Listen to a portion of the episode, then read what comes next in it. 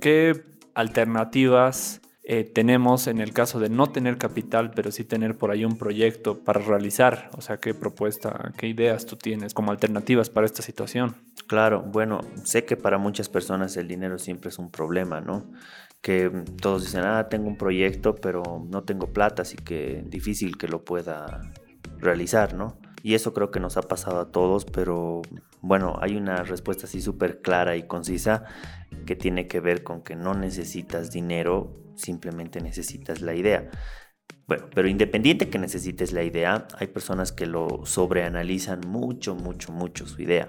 Ya. No sé si alguna vez te ha pasado. Ah, puede ser, sí, o sea que nada, le das mil vueltas hasta las mil vueltas, como la marca personal, que al final, o sea, me dices que eh, estoy intentando como que replantear y dices, ¿cómo me irá? Pero en ese cómo me irá, si te das cuenta, ya has perdido dos días en vez de en el momento que has tenido la idea de decir, no, ya, lo haré. ¿Ubicas? Claro, y ahí es donde creo que me comentabas en algún momento, entra esto de entender esto del valor agregado, ¿no?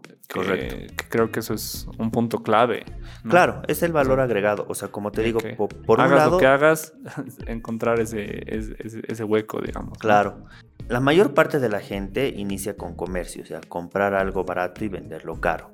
Sí. O sea, en tu caso, un ejemplo sería: yo ofrezco, qué sé yo, fotografía y busco personas que quieren fotografía. Tú de alguna manera te ha costado aprender, tener la experiencia y estás buscando a alguien que exactamente, exactamente quiere lo que... Mm, fotografía, así de sencillo, es una sesión fotográfica. Pero aquí está el detalle, cómo tú puedes dar un valor agregado de no solo dar fotografía. Aquí está como que un valor agregado de decir, mira, no solo te voy a entregar la sesión fotográfica, sino también te puedo entregar como un álbum de fotografías así, pero álbum, como esos álbumes antiguos de, nuestra mamá, qué sé yo, sí. pero con un diseño exclusivo. Si fuera por decirte en el, en el tema de una sesión para Mm, qué sé yo, inauguración de algún restaurante, todo, entonces como su, como su guía o su historia van a tener como que su librito de colección de fotos físicas que nadie le va a ofrecer porque ahora todo es digital, por decirte. Entonces estás dando un valor agregado. Claro. Otro valor agregado tendría que ser, no sé, o sea, el servicio que les vas a dar, ¿no? O sea, les dices, yo si bien te voy a hacer las fotos y tú vas a escoger, yo te puedo dar una asesoría adicional de cuáles eh, podrían ser las paletas de colores recomendadas según la empresa que tú tienes, digamos. Porque absurdo sería de que una empresa, qué sé yo, de estética esté con colores de pollos Copacabana, ¿no? claro. Entonces, obviamente, eso en la mente del cliente no, no conoce, ¿no? Pero si tú fuera de la sesión de fotos, decir, ah, ya, sí, yo, yo te hago las fotos. Todos le van a decir, yo te hago las fotos. Pero nadie le va a decir, mira, ¿sabes qué? Yo te voy a hacer, aparte de las fotos, una asesoría y te voy a mostrar tal vez en dos o tres fotitos cómo se vería con algo que esté más acorde a tu, al negocio que tú tienes, digamos. Claro, claro. Entonces, si te das cuenta, son pequeñas cositas que vas añadiendo al mismo servicio de fotografía, pero que, que la gente estaría dispuesta a pagar porque nadie lo ofrece, ¿no?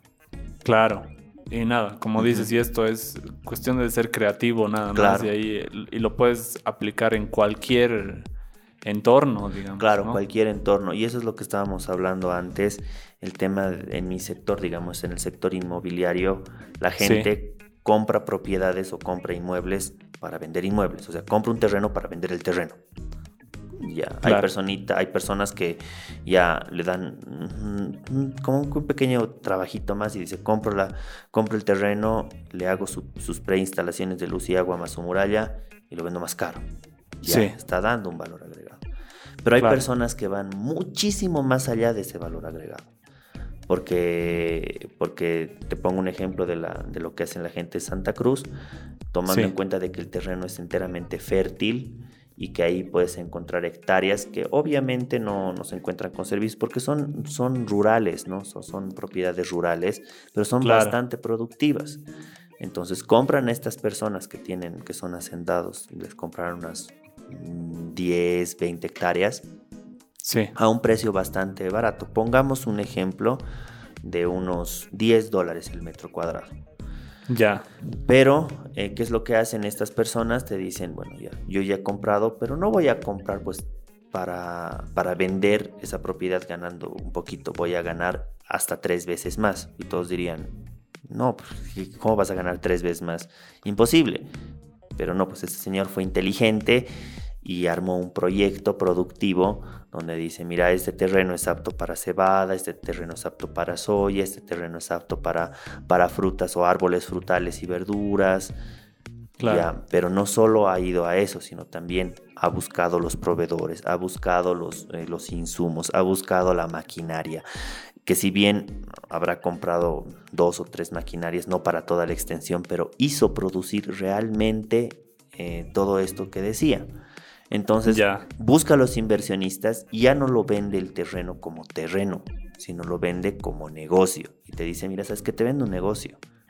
¿Que ¿Cuál es el negocio? Mira, tengo unas tierras que son bastante productivas y ahí hice todo el estudio de producción, de, de cuánto es lo que vas a ganar, de qué es lo que puedes producir, de qué es lo que puedes producir en tiempos donde mientras produces cierta cantidad de alimento en un sector, en otro sector puedes producir otra cantidad de alimento que tal vez da en invierno y no en verano y el otro eh, da al revés, digamos. Claro. Entonces estás optimizando el uso de suelo, eh, aparte de eso consigues la maquinaria y te dicen, no, y espera, no solo es que yo te estoy vendiendo el motor productivo, sino también te estoy vendiendo a quién vas a vender.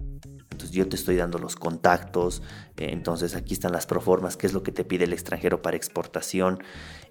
Y no solo eso, sino también te voy a dar eh, como una asesoría para que tú puedas eh, dedicarte a esto, ¿no? A un sector íntegramente productivo.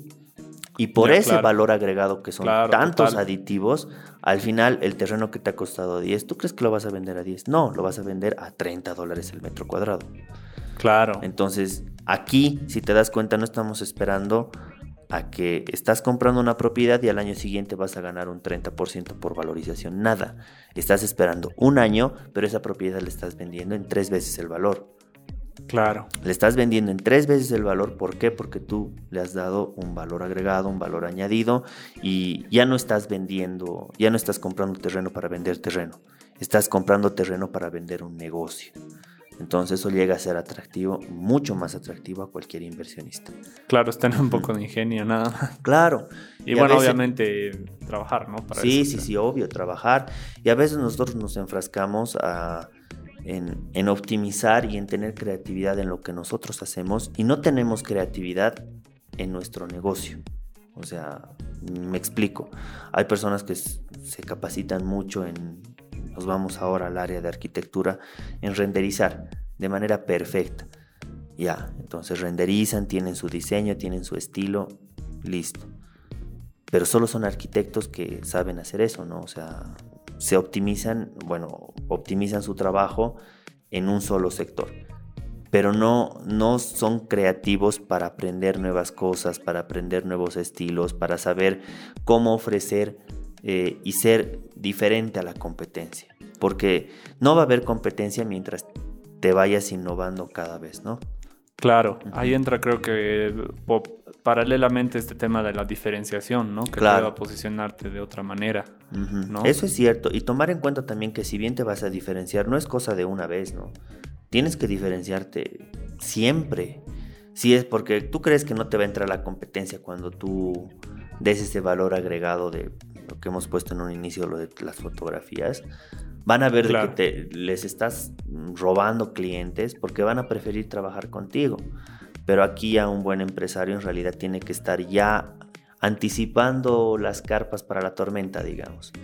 ya tienes que tener todo listo cuando te entre la competencia. Entonces, mucho antes de que ya te entre la competencia, ya tienes que tener un plan de acción para decir, cuando me entre la competencia, voy a darles estas otras cosas y que nadie les va a dar. Tal vez ya, qué sé yo, importarás nuevos equipos, nuevas luminarias, nuevos estilos, pero la cosa es que la innovación, la innovación y la diferenciación no es una vez que se hace, sino se va a realizar siempre.